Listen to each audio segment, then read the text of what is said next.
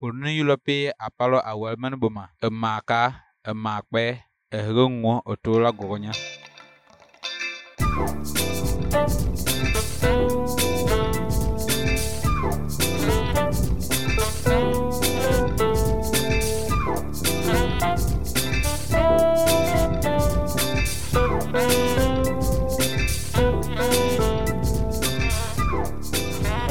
Всем привет, это подкаст «Глагольная группа». Здесь мы простым языком говорим о том, как сложно устроен язык. Меня зовут Игорь Исаев, я лингвист-диалектолог. Меня зовут Дмитрий Коломацкий, я лингвист и Python-разработчик.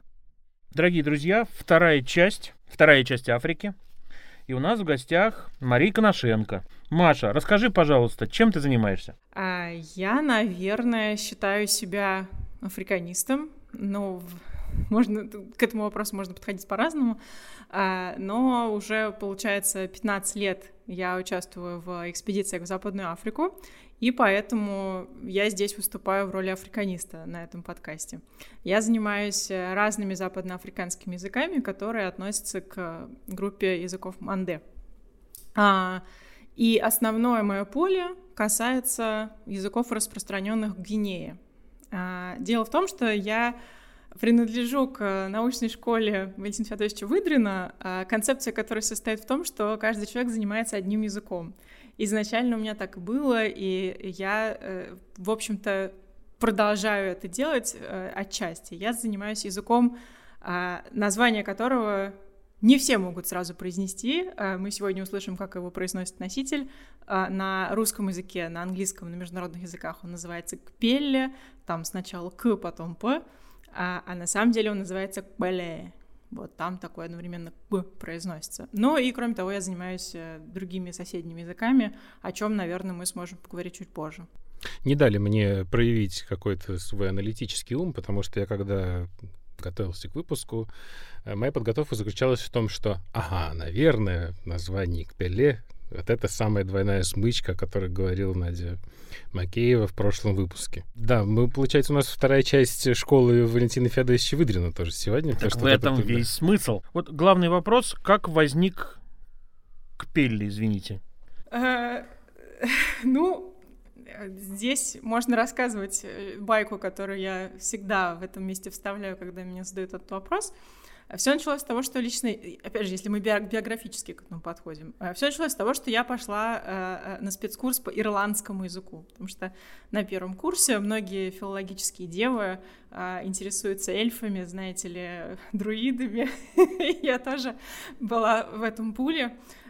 И я пошла на ирландский язык, еще только-только начиная свою лингвистическую судьбу, и э, этот язык преподавала Елена Всеволодовна Перехвальская, которая э, участвовала в африканских экспедициях. Ну и она там как-то вытаскивала каких-то интересных ей студентов и предлагала заняться полевой работой. И точно так же э, в какой-то момент она предложила мне... Э, я решила, что это очень интересно. И, конечно, я поеду в Африку, разумеется. А, и так я познакомилась с Валентином Феодосовичем Выдриным, который вместе с Еленой Всеволодной тогда ездил и, в общем, продолжает ездить в Западную Африку. И а, я пришла тогда в Кунсткамеру, дело было в Петербурге, потому что я училась в Санкт-Петербургском государственном университете. Я пришла в Кунсткамеру, в такую темноватую комнату отдела африканских языков, где была огромная карта африканских языков. Там был бородатый Валентин Феодосевич. А, не знаю, почему я сказала про Бородатого, но это как-то добавляло, мне кажется, антуражу э, большой э, науки. И э, Валентин Федорович более-менее ткнул передо мной в карту и сказал, вот знаете, есть такой язык пель, не хотите ли вы им заняться? И опять же я сказала, да, хочу, почему нет. В общем, это, с моей стороны это был полнейший оппортунизм, и мне кажется, что э, э, великие научные пути так не складываются, в общем, просто, ну, так, так получилось и все. А дальше, конечно, выяснилось, что у Валентина Феодосовича была некоторая идея, почему он дал мне этот язык, потому что там уже был а, на тот момент описан соседний диалект, а этот, а, которым в итоге я стала заниматься, про него было известно гораздо меньше. Соседний диалект — это либерийский диалект Пелля, которым занимался великий африканист Вильям Вельмерс.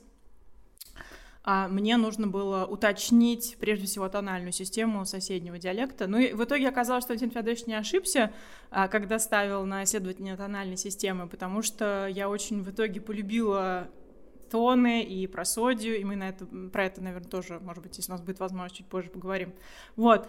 А, так, э, и, в общем, таким образом, э, когда я сказала, что я хочу ехать в Африку, увидев эту большую карту в Консткамере, э, Валентин Феодосич и Елена Всеволодовна в один голос сказали, прекрасно, значит, вам нужно поехать сначала в Калмыкию.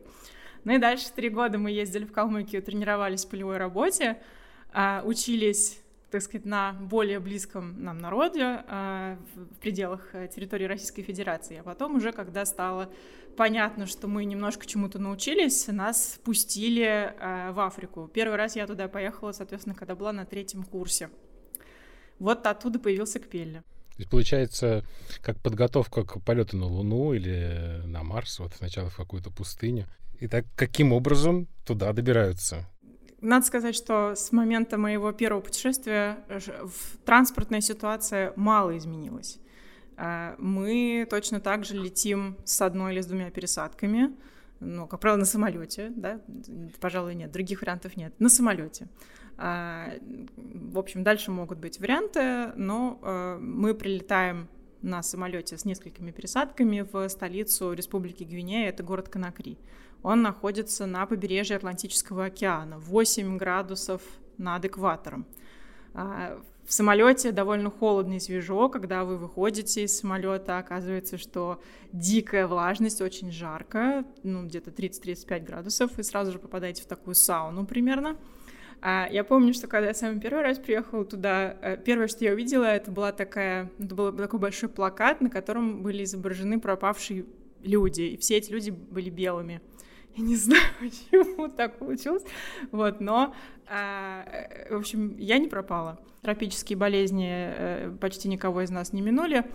Тем не менее, вот вы прилетели в Конакри, а дальше, конечно, все зависит от того, куда именно вы едете, потому что у нас э, наша команда людей, занимающихся гвинейскими языками, она распределялась по стране. Но в основном мы все ехали в один город, который называется Нзере-Коре и э, он находится на противоположном конце страны. Ну вот более-менее вы приехали в Москву, а дальше вам надо во Владивосток.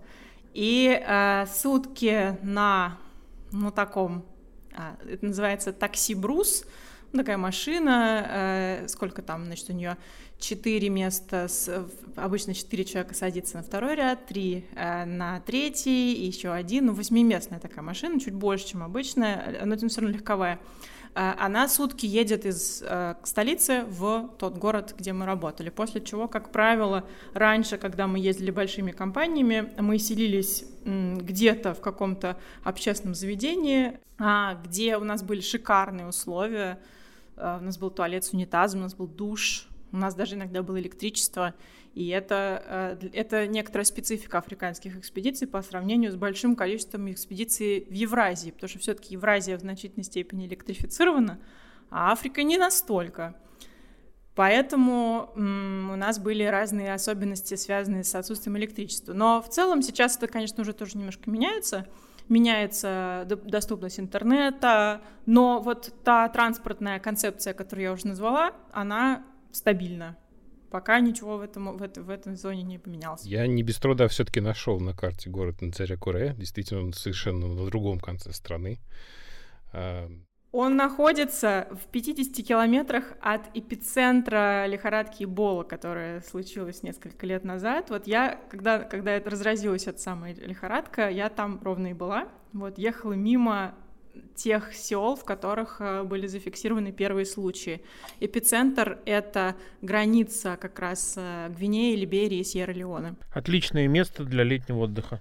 Да, а ты, получается, ну, Эболу не берем, э, а вообще прививки не очень помогают против более распространенных тропических болезней. Если вы говорите, что они вас не миновали, наверняка же вы были привиты. Прививки от малярии самой распространенной африканской болезни не существует. Только э, профилактическое лечение, э, раз, разного рода препараты, э, не все из которых доступны в России. Но они снижают э, в случае заражения потенциально Да, ну, я принимала, вот первый раз, когда я приехала в Гвинею, э, в 2008 году я принимала лориам, существующий на тот момент основной препарат, который имеет э, множество побочных эффектов, один из которых это депрессия. И мне кажется, что сложности, возникшие у меня в самом первом моем африканском опыте были в том числе на фоне Лориама. То есть мне, мне просто было, ну, психически очень тяжело. Это на фоне культурного шока, потому что, конечно, ты попадаешь в другой климат, другую еду, ты плохо говоришь на языке еще. А язык, на котором мы работаем, язык-посредник у нас это французский, потому что Гвинея — это франкофонная страна. Это не означает, что если вы везде в Африке поедете, то у вас будет французский, конечно, потому что там есть англофонные страны, как соседняя Либерия, есть э, страны, где говорят на португальском языке. Но вот э, я на тот момент только начала учить французский, и мне было очень тяжело, потому что, конечно, французский язык, который мы учили в университете, отличался от местного, естественным образом. Потом, правда, я научилась на этом французском языке говорить. Сейчас я умею переключать э, черный французский, африканский и э, белый французский. А вы можете нам это продемонстрировать? Пример, Маша, пример. А, ну, во-первых, есть какие-то лексические различия. Например, а, по-французски, а, так сказать, по французском языке метрополии покупать будет acheter. Например, я могу сказать э, э, «j'ai acheté du pain», quelque chose comme ça, я купил хлеба. А в африканском варианте французского языка, ну, в западноафриканском прежде всего, хотя на самом деле я думаю, что это характерно для разных э, региональных вариантов африканского языка в равной степени, там будет payer, а payé un банан. Есть очень типичное, типичные всякие выражения э, гвинейские или из Кот-д'Ивуара, а, например, такая интонация «вуаля», типа «вот», «вуаля». А, это, это тоже очень типично. А еще если французский язык, а, он в значительной степени м, устроен так, что там разные слоги очень быстро проглатываются, особенно если они безударные, и а, основное ударение у нас на последний слог. Например, а, я пришел из школы, je suis venu de l'école, да, je suis venu de l'école. Надо все это вот так вот быстренько упаковать в одну фразу, и дальше у вас école а, будет хорошо слышно, это там будет такой хороший акцент то в африканских вариантах французского языка все слоги более-менее имеют равную длину, и получается что-то вроде «je suis venu de l'école», та-та-та-та-та-та-та. Они такие более ровненькие, более... Ну, это в, в лингвистике это называется uh, uh, rhythm по-моему, based и syllable, written, uh, stress timed и syllable timed languages. Вот uh, французский — это такой типичный пример. Uh, stress timed language, а африканский французский, короче, другой французский — это пример uh, syllable timed language. Ну, то есть, получается, учить французский лучше начинать с Африки. Ну, в смысле, если не знаешь французского, нужно туда сначала ехать, потому что там четче говорят. Мой секрет хорошего африканского французского языка — это французский язык с русским акцентом. Я от многих слышала, что это понятнее звучит, это гораздо ближе к тому, что а, они произносят. Э, то есть я хочу предложить нашим слушателям вдуматься. Значит, вас при, э, вы прилетели в Конакри. Дальше вам говорят, маршрутка 577М, э, ну, а сколько ехать? Ну, немного, сутки. Э, значит, французского языка вы почти не знаете, и языка пели вы тоже не знаете. Это вот. хорошо, если маршрутка, а не мотоцикл. Но на мотоцикле все-таки Дензерекоры не ездят. Не ездят. Но когда я приезжала на мотоцикле а, в российское посольство, и сотрудники его видели меня э, слезающие в платье с мотоцикла, они смотрели меня просто как на космонавта, потому что это шок был для них. Я помню, что у Маши есть замечательные зарисовки про людей, которые там живут. Во-первых, я видел фотографии, и эти люди невероятно красивые невероятно. Я помню, что у тебя есть этнографические и человеческие зарисовки. Расскажи, пожалуйста, про тех, с кем ты работала. Что это за люди вокруг? Наверное, я начну с того, что когда говорят про работу лингвиста в Африке, все сразу представляют дикие племена, дикие деревни и совершенно, ну, то, что максимально далеко находится от того, что нам кажется, представляет собой вот привычные нам условия и э, цивилизацию. Я такую в кавычках это возьму слово. А, потому что цивилизации бывают очень разные. На самом деле, моя личная работа этому стереотипу отвечает в, в, далеко не в полностью, потому что я работала даже не в деревнях, почти, почти не работала в деревнях, я работала в основном в городе. Вот этот самый город Зарекоре, куда мы ездили, а, это 350 тысяч населения, в общем, довольно приличный большой город. И э, надо сказать, что мои носители, э, они тоже, ну да, мы говорим, да, носители, консультанты, информанты, э, разные термины используем. В общем, э, те, с кем я работала, это тоже были в значительной степени м, люди не из деревни, это были образованные, э, урбанизированные, м, много, очень многоязычные люди, а, э, с которыми работать было одно удовольствие. И я могу сказать, что мой опыт здесь не будет совпадать с опытом многих других людей. Мне просто очень везло на носителей. А, и не только я работала с ними э, в Гвинее, потому что звук, который я вам сегодня принесла, текст, который мы будем слушать, это а, э, сказка, которую мне рассказал один из моих носителей, сидя в кабинете лингвистического отделения в городе Беркли в Калифорнии, потому что мы с ним писали, работали и писали э, в Соединенных Штатах Америки, когда познакомились. Так что я работала с, с носителями и в, и в Америке, и в России, и в Гвинее. Это очень разные люди. Ну вот, в частности, тот человек, который, с которым мы писали сказку в Штатах, это человек Возрождения, который Э, музыкант, гитарист. Он учился на тот момент на священника, у него есть MBA, э, он занимается менеджментом проектов. Сейчас он снова находится в Гвинее. К сожалению, из, и, не знаю, к счастью, в общем, из католической церкви он ушел, он перестал быть священником, завел семью, родил ребенка. И э, это один из самых вообще известных мне образованных людей, просто из тех, кого я знаю. А, и, и говорит он тоже, наверное, языках на 10, может быть. А, ну, кпели один из его, э, один из его основных языков. Вообще, надо сказать, что а, Почему нам интересно заниматься Африкой, нам, как научному сообществу специалистов по этому региону?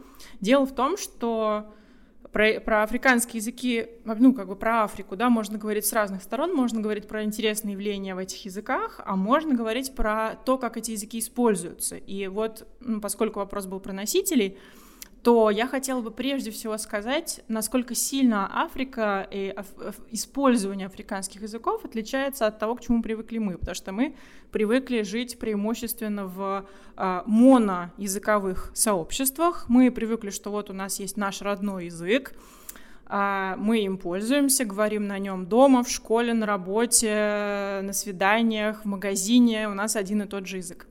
Но большая часть людей в мире живет не так. И как раз э, а, африканцы это один из таких примеров, одна из зон того, что называется суперразнообразие, в том числе в том, что касается языков. Там совершенно нормально каждому человеку владеть тремя, четырьмя, пятью языками. И это в каком-то смысле размывает само понятие носителя языка традиционное, на котором основан очень в значительной степени работа лингвиста. То есть нам нужен носитель языка, давайте мы найдем настоящего хорошего носителя, и вот он-то он-то а, и будет основным нашим источником информации. Ну вот а, в очень большом количестве мест в мире а носитель языка в чистом виде вам не встретится, потому что это будет человек, который в равной степени говорит не только на этом языке и использует не только его каждый день. И вот мои все носители, они тоже очень многоязычны, и среди прочего, помимо э, изучения вот этого одного из языков, на котором они говорят, мне также интересно заниматься тем, как они используют разные языки каждый день как они, э, как устроены их то, что, то, что мы называем языковые репертуары. Вот. Э, но это я ушла в, в многоязычие, а вообще у меня еще был, э, значит, я работала с, вот, ну, с музыкантом слэш MBA, у меня был аптекарь, с которым мы собирали названия лекарственных растений, трав и прочего, в том числе с латинскими переводами. У меня был графический дизайнер. Я так рассказываю, как будто я перечисляю какие-то свои личные истории. Но, как вы понимаете, отношения с, отношения с носителем, они просто не могут не быть личными, потому что это много, вы много часов проводите с человеком и о многом успеваете поговорить.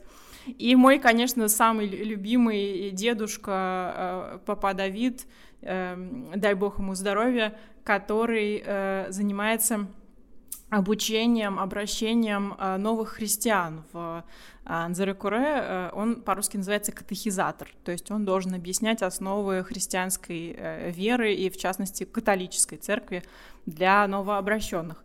При этом он но тут надо понимать, что э, регион, которым я занимаюсь, Лесная Гвинея, это э, недавно совсем еще регион, в котором прекрасно сохранялись традиционные африканские верования, в частности, культ священного леса. И э, многие люди там продолжают эти практики. И в частности, вот этот самый мой любимый дедушка, он э, тоже проходил э, традиционную инициацию, и он очень хорошо знаком со всеми традиционными практиками, и был при этом уже достаточно отдален от этих практик, чтобы великодушно поделиться со мной некоторыми секретами того, что там происходит. Да, это совершенно потрясающая история. Но тут нам надо опять напомнить, да, что вот как хорошо, что вы об этом говорите. Мы так привыкли к нашему вот этому одноязычию. Это просто привычка. Но мы слышим уже мнение как бы авторитетных медиков, психиатров, что для мозга вредно знать с рождения более одного языка. Вот это вот, э, ну, это я слышал своими ушами на одной из конференций. Вот. И нам очень важно понимать, что мы просто к этому привыкли, э, и большая часть мира живет совершенно не так. А между тем я еще посмотрел Википедию и увидел, что в городе Назарекуре есть аэропорт. Вот, так что, может быть, уже можно не ездить на маршрутке в течение суток. Когда-то он работал, но сейчас этот аэропорт, мне кажется, стоит. Вот. Может быть, там когда-нибудь сделают какое-нибудь креативное пространство, потому что это тоже а, ошметок, остаток а, другой совсем эпохи, когда там строили социализм.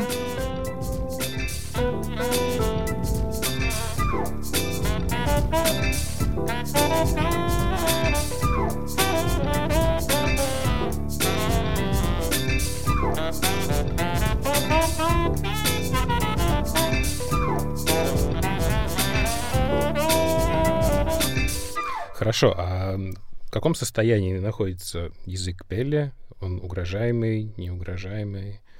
А как он себя чувствует? Он прекрасно себя чувствует. Прекрасно себя чувствует, как и очень многие соседние языки. Но э, это моя, скажем так, сторонняя оценка. А если вы спросите представителей самого сообщества языкового, они вам ответят по-другому, потому что у них есть ощущение, что этот язык угрожаемый и что постепенно он меняется и постепенно происходит, ну, особенно в том, что особенно а у людей, которые живут в столице, которые уезжают из своего родного региона, у них происходит замещение, и они начинают говорить на других местных языках. То есть ну, в каком-то смысле, э, с моей точки зрения, с этим языком ему ничего не грозит, ничего, ничто не угрожает, и с ним будет все в порядке, но само языковое сообщество переживает его э, скорее как язык, который находится под угрозой. Э, в Гвинее э, все местные языки существуют преимущественно в, пи- в устной форме. Там была некоторая эпоха, 25 лет она длилась, когда э, была политическая установка на то, чтобы национальными языками пользовались, в том числе на письме, чтобы переводили учебники э, и чтобы, собственно, образование происходило на местных языках. Это было связано с режимом такого диктатора местного э, Секу Туре, э, который сначала освободил Гвинею от колониального гнета, потом, в общем, там так сильно закрутил гайки, что уже не, не очень были рады люди тому, что они освободились и попали под этот режим. Но, в общем, тем не менее, 25 э, лет э, государство строило общество, в котором распространены были бы родные языки. Вот. Но, к сожалению, потом сектора умер, это все бросили, и современные местные языки, они существуют практически исключительно в устном виде, там есть некоторые исключения, но э, лесные языки в основном э, э, не пишутся. И это тоже один из источников волнения, скажем так, для носителей языка. Хотя, по сути дела, опять же, вот это все некоторые наши а, навязанные нам и навязываемые нами ожидания от языков или какие-то представления, что обязательно на языке нужно писать, что вот если вы не пишете на языке, то у вас язык какой-то не такой. При этом, опять же, очень многие языки мира прекрасно существуют э, без письменности. Вообще лингвисты знают, что письменность вторична по отношению к языкам, но на уровне общества идея э, все-таки такая, что нужно писать. Вот. И э, сейчас на языках на этих не пишут. Люди, как правило, не умеют, не умеют использовать э, да, орфографию, хотя если они пытаются это делать, они пишут, они используют французские буквы для того, чтобы передавать э, местные языки. Вот. Но э, все равно, несмотря на то, что письменные эти языки сейчас не используются, они все равно чувствуют себя хорошо. И голосовые сообщения, например, очень способствуют тому, чтобы э, прекрасно люди общались между собой на расстоянии, используя родные языки. Это происходит везде, это происходит и, и, и на постсоветском пространстве люди посылают друг другу голосовушки, потому что писать не нужно, а на, на родном языке все сказал. И в этом смысле технологии очень помогают сохранению малых языков. Только я хотел спросить, что нужно делать для того, чтобы общение за рамками письменности, которые поддерживается государством традиционно, э, сохранялось. И тотчас же я узнаю, что есть новые технологии. Точнее, я про это даже не думал. Это действительно очень важная вещь. Голосовые сообщения. Да, но нет мотивации покупать подписку Telegram Premium, потому что расшифровать такое сообщение невозможно. А вот за время этой диктатуры э, я не очень понял, а письменность была каким-то волевым решением создана на какой-то основе?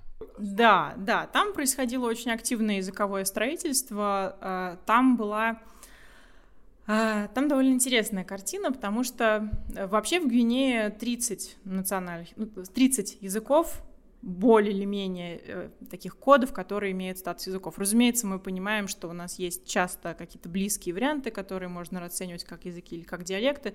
Ну, ну допустим, 30. А, они все очень разные. Некоторые из них совершенно даже генетически не связаны друг с другом. Тем не менее, на уровне государства было принято решение сделать единый гвинейский алфавит, который бы использовался для а, разных языков. И ну, в общем, как-то там даже не было идеи, что в разных языках могут быть разные буквы. В общем, а, а, все, все было одно и то же. Он был сделан на базе латиницы. А, разные сложные звуки там изображались э, при помощи э, диграфов. И на самом деле этот алфавит не, неплохо существовал. А, потом Э, в 1989 году, уже через пять лет после смерти Секу Туре, а, гвинейское правительство ввело новый национальный алфавит, который уже был сделан с учетом международного фонетического алфавита. И там уже, например, вот эти вот «б» какие-нибудь имплазивные, они уже записываются так же, как в международном фонетическом алфавите, то есть буквы «б», которые похожи на шестерку. Но никто, никто об этом алфавите не знает, кроме а, э, ученых э, Гвине... Э, Института прикладной лингвистики в Конакри, которые там иногда публикуют какие-то методички, но на уровне населения про эти алфавиты люди не знают, и если они пытаются писать на родных языках, то они используют, ну вот, некоторый приближенный такой на французском основанный алфавит. И, и теперь к вопросу о типологии, об особенностях языка, а потом у нас есть сюрприз, опять же, звучащий. Разберем. А, хорошо. Что касается типологии, то, наверное, нужно сказать вот что. Когда, если люди что-нибудь знают про африканские языки, они, как правило, знают слово суахили, знают, что тут есть э, суахили, знают языки банту. Если они что-то еще знают про африканские языки, то обычно они знают, что в африканских языках есть именные классы. Это когда например, если мы возьмем суахили и другие языки банту, а, у нас существительные делятся на группы, и у них морфологически а, разные приставки, которые классифицируют эти существительные, там, не знаю, какие-нибудь маленькие объекты имеют одни приставки, там, длинные другие, что-нибудь еще третьи, там, люди э, четвертые, а животные пятые. Я, естественно, сейчас максимально упрощаю. Так вот, ничего этого нет в Кпелле. И в каком-то смысле, если, если морфологи спросят, а что же у вас такого интересного, то именных классов у нас нет. И вообще в языковой семье Манде, которая относится к Пелле, именных классов, по крайней мере, сейчас нет. Есть некоторые гипотезы, что они были, но э, синхронно, то есть вот сейчас в тех языках, которых, которые мы наблюдаем, э, ничего похожего на э, вот эти вот бантузские именные классы, фирменные африканские, значит, именные классы э, там нет. Но что возникает а что же там есть? Если у вас нет именных классов, то как бы вообще зачем вы туда приехали? А, а тогда мы ответим, что ага, у нас есть тоны. И это, конечно, то, что... То, это как бы тот, тот матч, который у меня случился с Кпелле, а, я очень благодарна Валентину Феодосию, что он когда-то ткнул именно в это место на карте и предложил мне этот язык, потому что а в Кпеле а, действительно довольно простая грамматика. Ну, в, том, в каком смысле простая? Там довольно мало морфологии, которая бы выражалась какими-нибудь там суффиксами префиксами, морфология, к которой мы привыкли в европейских языках. Но зато там а, многотональной морфологии, когда у вас не суффикс или приставка, когда у вас на слове меняется интонация, грубо говоря, вы слово произносите не с такой интонацией, а с другой интонацией, и это влияет и на семантику слова иногда, или это используется в той же функции, что в русском языке у нас суффиксы, префиксы, флексии, окончания. То есть там то, что называется тональная морфология, и ее довольно много разной. Мы даже в звуковом примере, наверное, кое-что из этого услышим. А, эти языки, кроме того, что еще можно про них сказать? Э, у них не совсем такой порядок слов, как в русском языке. В русском языке мы говорим э, э, «мама купила капусту». Но большинство языков мира на самом деле говорят «мама капусту купила», и язык пели, как и другие языки манде, тоже так делает. То есть там сначала идет прилежащее, потом прямое дополнение, а потом глагол. Ну, в общем, мне кажется, что самое интересное в этих языках — это тоны. Это то, чего нет в очень большом количестве языков Евразии. И э, тоны действительно а, как мне кажется, с моей точки зрения, это такое главное лингвистическое явление, ради которого нужно ездить в Африку и этими языками интересоваться. То есть на уровне а, языков это тоны, а на уровне носителей это многоязычие и а, сложнейшие языковые репертуары и использование языков каждый день. Нужен, нужна консультация. Как соотносится к Пелле, Кладан и Акебу? А, Кладан это э, язык, который тоже находится в той же самой языковой семье, что и Кпелли. Это языки семьи Манде.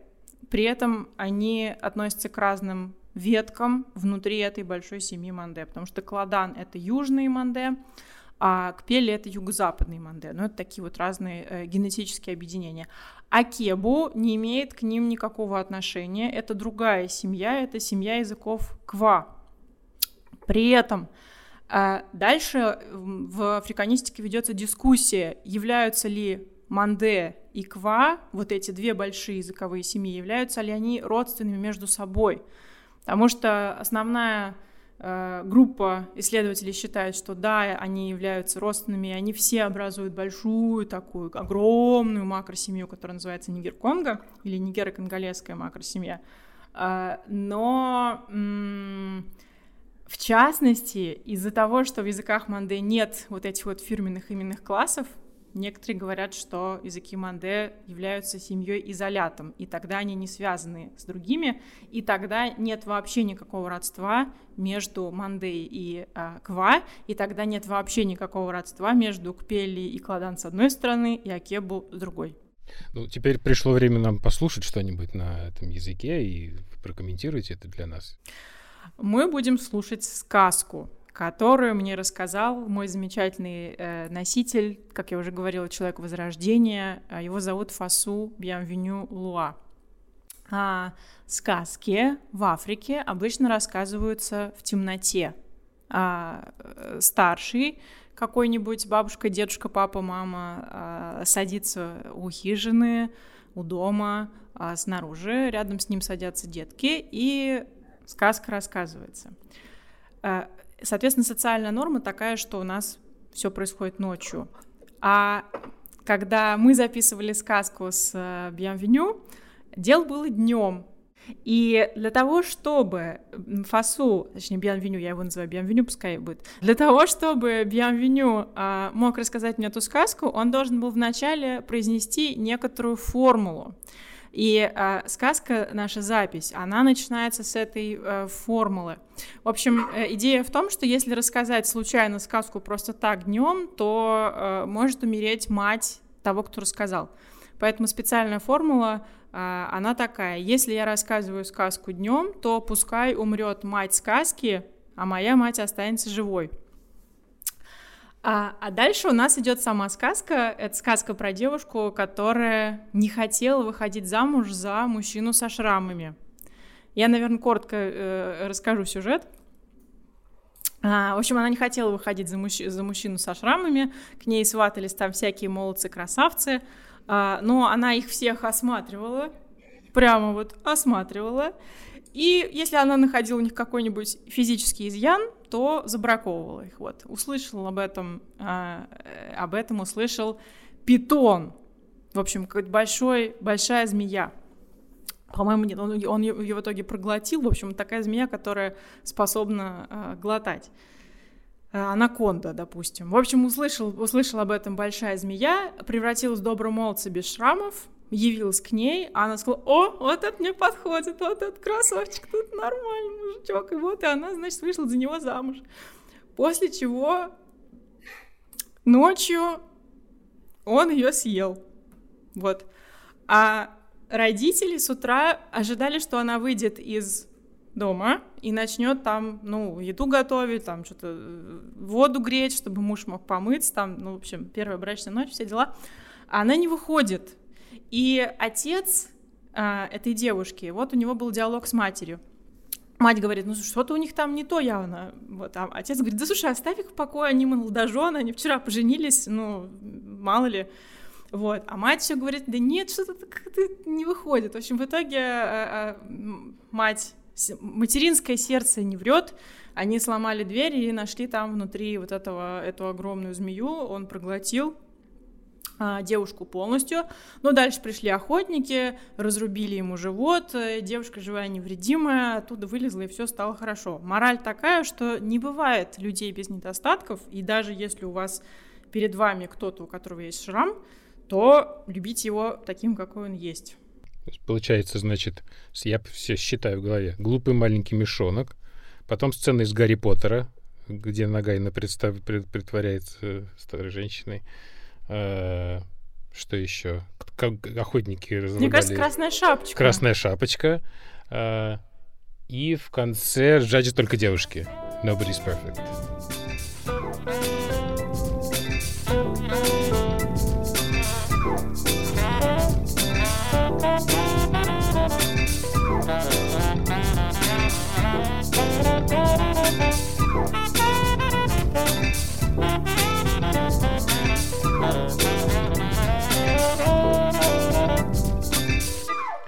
Ну что, тогда я готовлю запись к воспроизведению, и тогда я буду останавливать, если появляется желание прокомментировать какие-то лингвистические особенности. Я хотела, э, на самом деле, послушать совсем небольшой кусочек. Там будет довольно много пауз, потому что это такая запись, она почти как из учебника. А, вот можно к Пелле просто учить по этой записи, я потому ее ставлю. Поехали. А, мы здесь услышали э, в сам, во второй части такое предложение «Колене эга не эле». А, так вот здесь как раз э, пусть мама сказки умрет, а моя мама останется живой. И ее мама будет не, а моя мама будет не.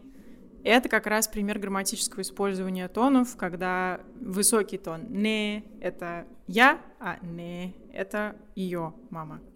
Это даже, это даже не то, что грамматическое использование, какое-то прямо анафорическое...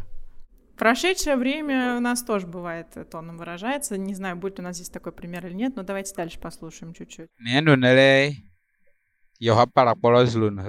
А, вот здесь у нас а, есть слово «шрам». Слово «шрам» будет «палакболон».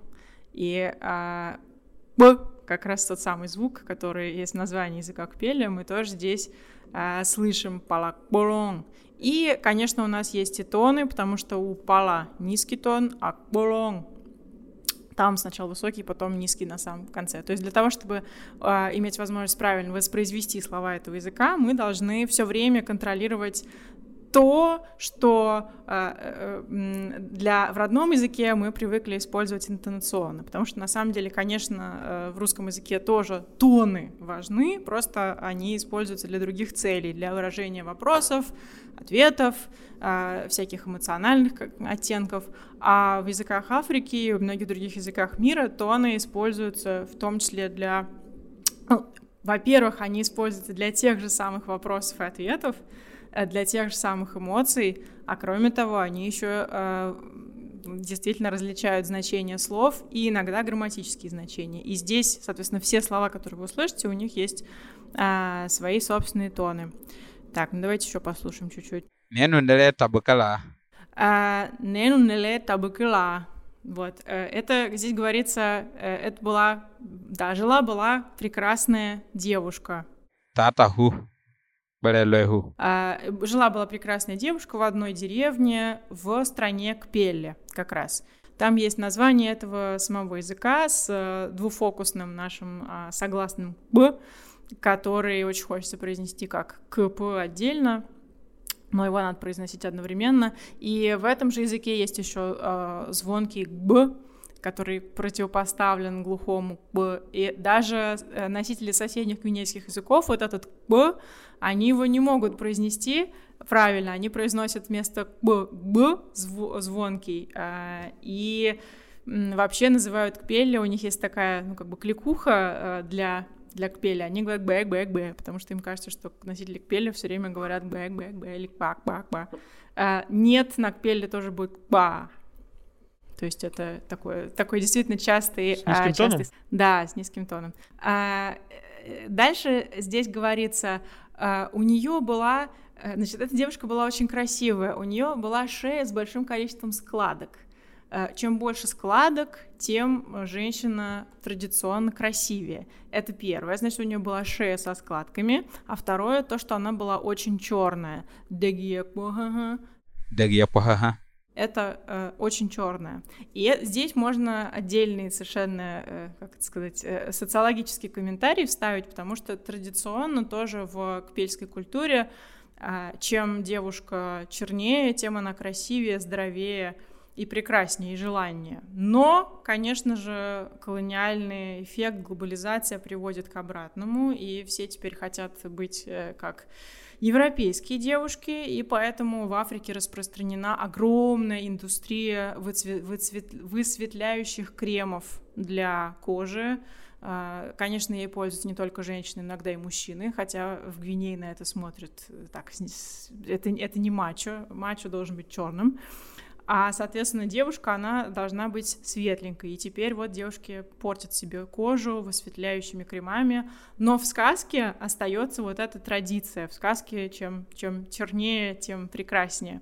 И, кроме того, в этом же кусочке, который мы только что услышали, вот там, где э, я только что сказала «дегие э, «дегие» — это черный, «бо» — это очень. Еще один пример, когда у нас наш любимый звук «б» используется, и он здесь в значении «очень», «бо».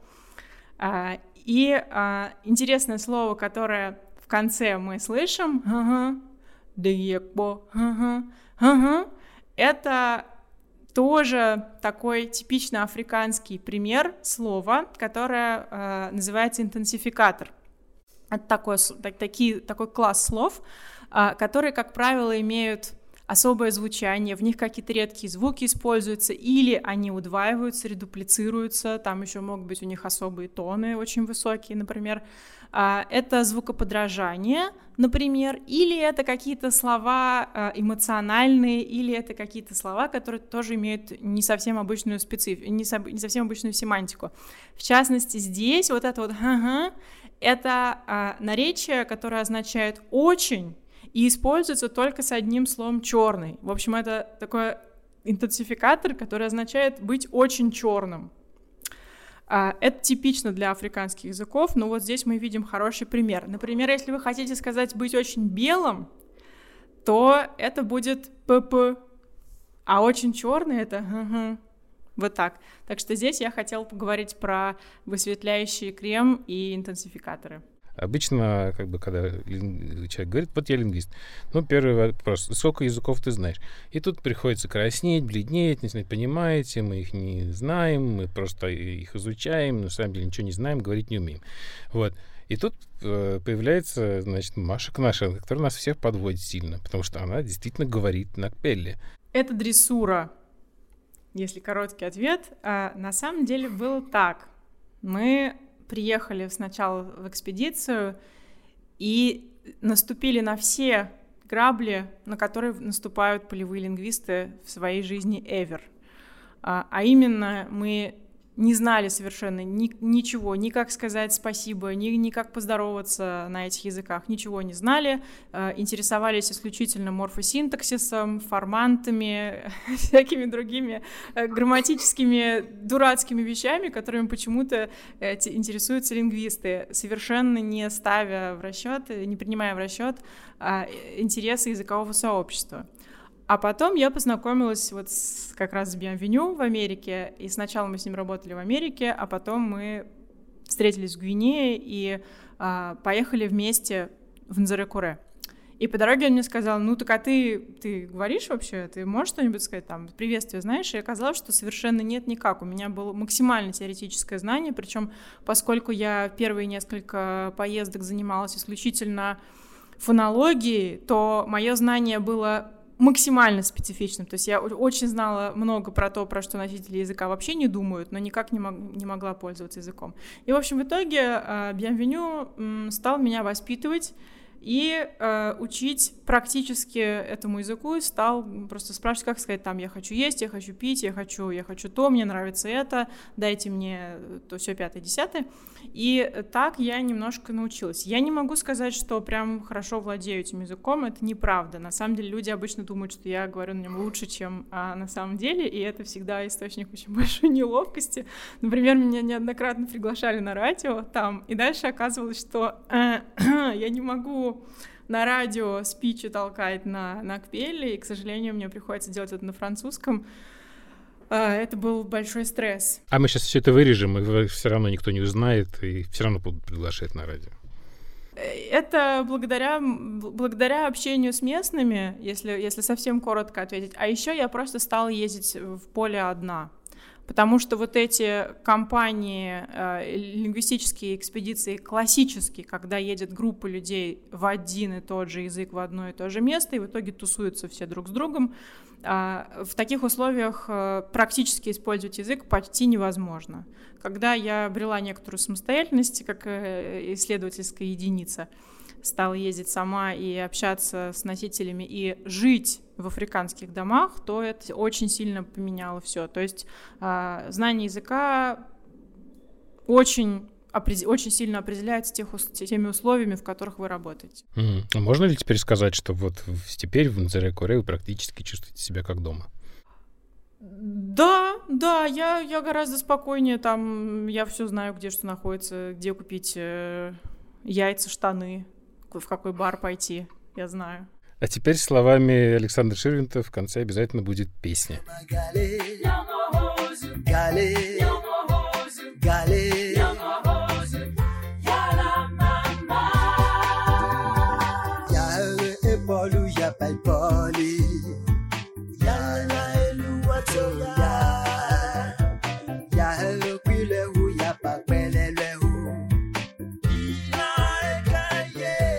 Где это, как записано и о чем? Это все тоже благодаря Bienvenue, который музыкант. А, когда я приехала в Анзаре-Коре вместе с ним, он познакомил меня с местными музыкантами. И они сочиняют песни, все время там записывают э, в студии. У одного из них есть студия, в частности, да. Я не сказала в середе своих информантов, что у меня еще один, один из моих носителей звукорежиссер. И а, я решила, что почему бы не, записать с ними что-нибудь вместе. И набросала текст, написала текст на Кпеле, дальше при, при, пришла с ним, э, к, к ним с текстом, а, спросила, правильно ли, корректно ли написано. Они сказали, да, да, правильно, корректно, а теперь мы сами тоже напишем куплетец и запишем все это вместе в студии. И в итоге э, мой один из вот этих самых носителей, он же был еще и аранжировщик, А, он сделал все это дальше замиксовал, и у нас получилась песня. Надо сказать, что э, первый вариант ее был записан, и э, там еще был клип в 2014 году. Потом мы это перезаписали и сделали уже более такой развернутый вариант с некоторым диалогом в начале. Это, именно этот вариант э, мы ус- услышали сейчас. Там уже три человека участвуют, и там как раз Бьянвеню, я и э, мой, мой э, замечательный третий э, коллега Жуэль Лажуак Банаму. Это такая гвинейская звезда Зарыкуре. Дорогие друзья, благодарим Марию Коношенко, африканист, лингвист, певица. Певица.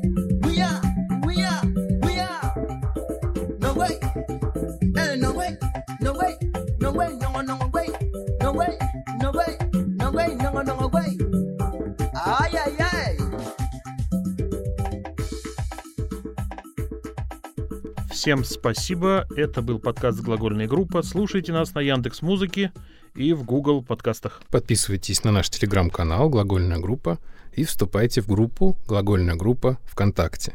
Вместе мы разберем любой глагол.